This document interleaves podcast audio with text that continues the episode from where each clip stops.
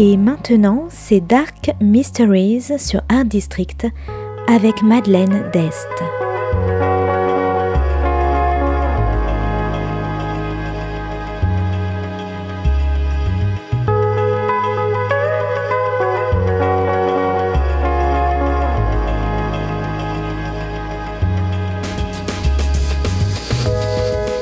Welcome to Dark Mysteries, a book review show devoted to crime, mysteries, thrillers, and the dark side of human nature.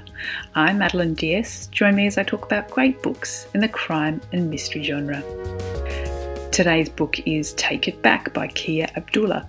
Published by HarperCollins in 2019, today's book is all about justice, truth, and belonging.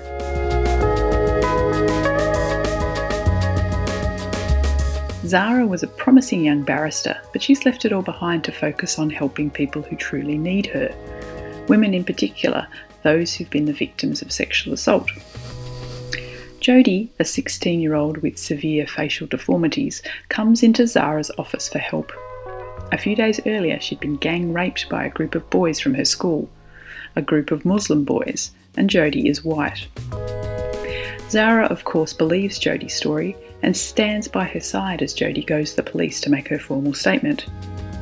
But not everyone believes Jodie, including her alcoholic mum and her best friend.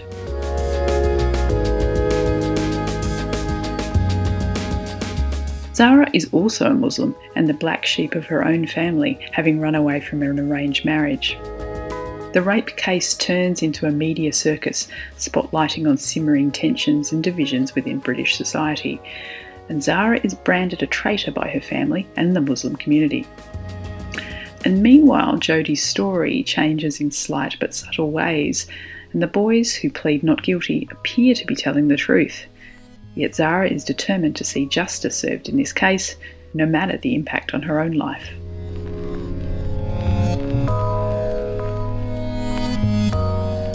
Take It Back is a thought provoking and challenging legal thriller about race, gender, disability, truth, and justice. It brings up recent real life cases of Muslim men assaulting white women and the underlying racism in Britain.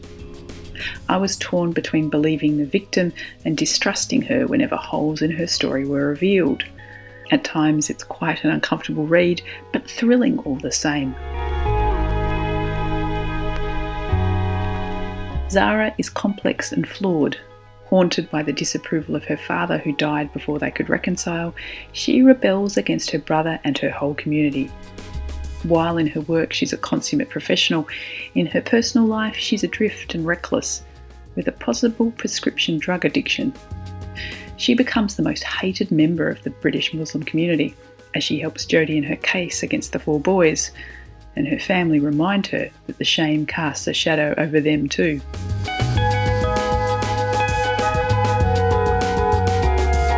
Jodie, with her terrible facial disfigurement and uncaring mother, is a vulnerable girl.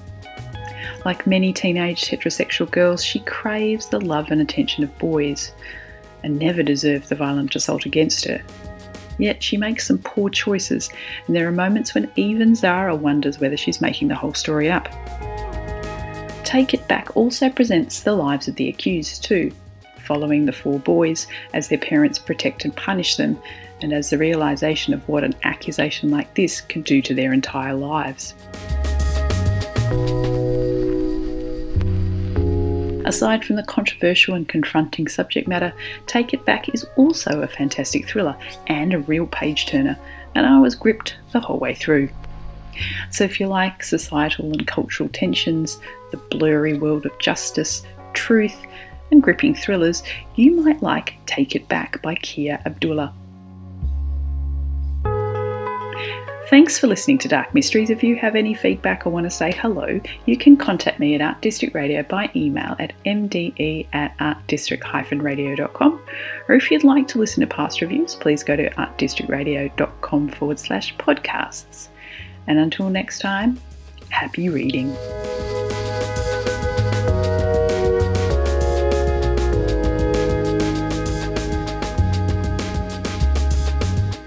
C'était Dark Mysteries sur Art District, la chronique en anglais de Madeleine Dest qui nous vient directement d'Australie.